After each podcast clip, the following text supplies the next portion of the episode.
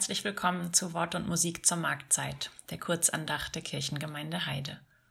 Heute, am Reformationstag, hören Sie Kantor Franz Spenn mit Musik zu diesem Anlass und von mir, Pastorin Luise Jag-Albers, einige Gedanken zu dem Roman Working Mom und was er mit der Reformation zu tun hat. Zunächst lasst uns beten. Herr, meine Zeit steht in deinen Händen. Hilf mir durch deine Güte, Gott, gedenke mein nach deiner Gnade. Herr, erhöre mich mit deiner treuen Hilfe. Amen.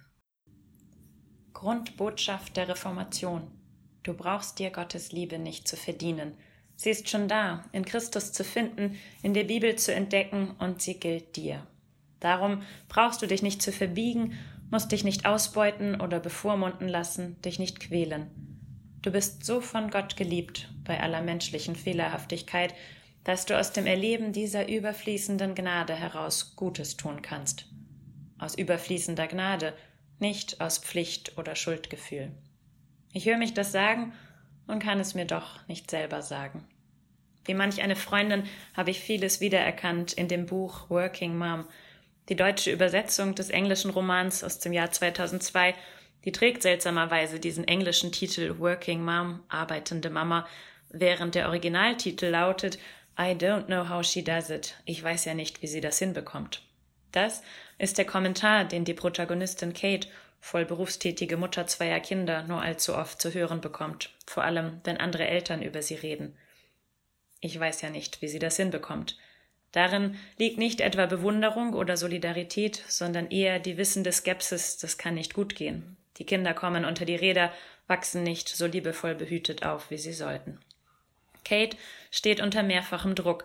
Sie führt Dutzende reale und gedankliche To-Do-Listen, einschließlich nächtlicher Backversuche für alle Schulfeste, Schwiegerelterngeschenke, häuslichen Bedarfe, um täglich unter Beweis zu stellen, dass sie eben doch hingebungsvolle Hausfrau, Mutter und so weiter ist.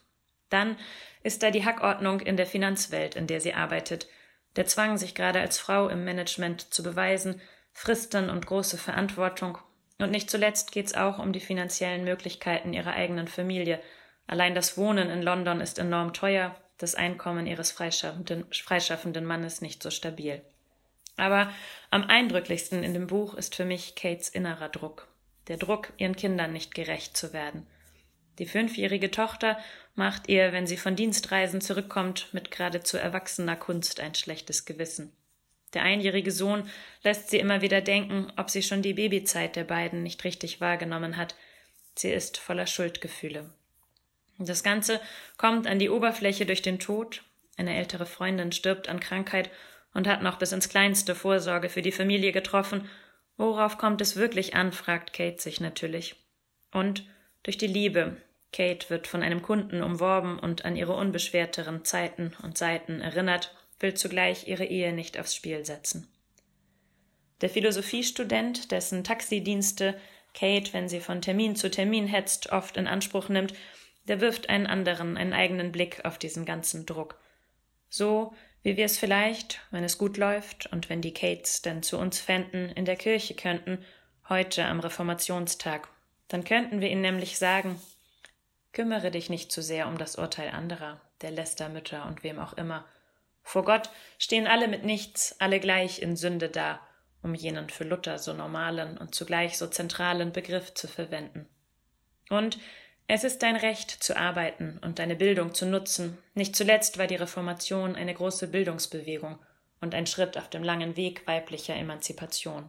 Und es ist nicht in Ordnung, dass bei steigendem Reichtum weniger so viele Menschen selbst in der Mittelschicht im reichen Europa Geldsorgen haben, unter finanziellem Druck stehen.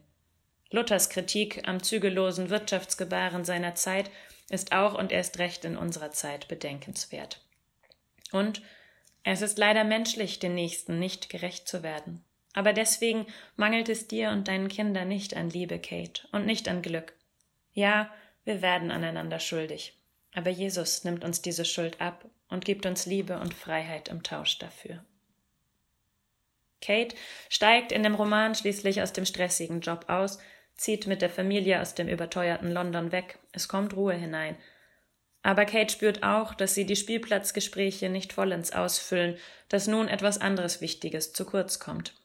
Ihre große Stunde schlägt, als ihre Schwester sie bittet, einen von Insolvenz bedrohten Betrieb, einen guten natürlich, zu retten. Kate kann dafür ihre Fähigkeiten und Kontakte nutzen. Happy End.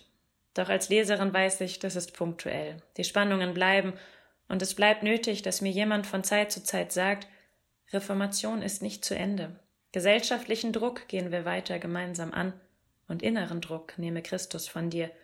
Du brauchst dir Gottes Liebe nicht zu verdienen, sie ist da. Amen.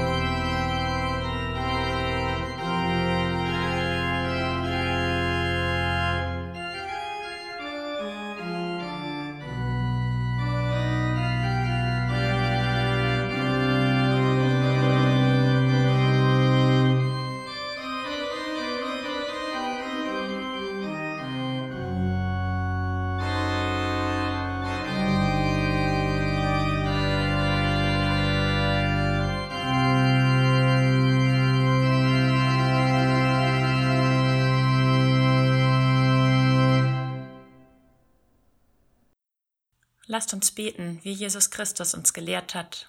Ich lade ein, mitzubeten. Vater unser im Himmel, geheiligt werde dein Name. Dein Reich komme, dein Wille geschehe, wie im Himmel, so auf Erden. Unser tägliches Brot gib uns heute und vergib uns unsere Schuld, wie auch wir vergeben unseren Schuldigern. Und führe uns nicht in Versuchung, sondern erlöse uns von dem Bösen. Denn dein ist das Reich und die Kraft und die Herrlichkeit in Ewigkeit. Amen. Am Schluss der Segen. Gott, lebendige Quelle von Zärtlichkeit und Widerstand, segne euch. Sei euch gnädig, wenn ihr verstrickt seid in Angst und Enge. Sie löse euren Atem und führe euch ins Weite. Gott schenke euch Frieden. Amen.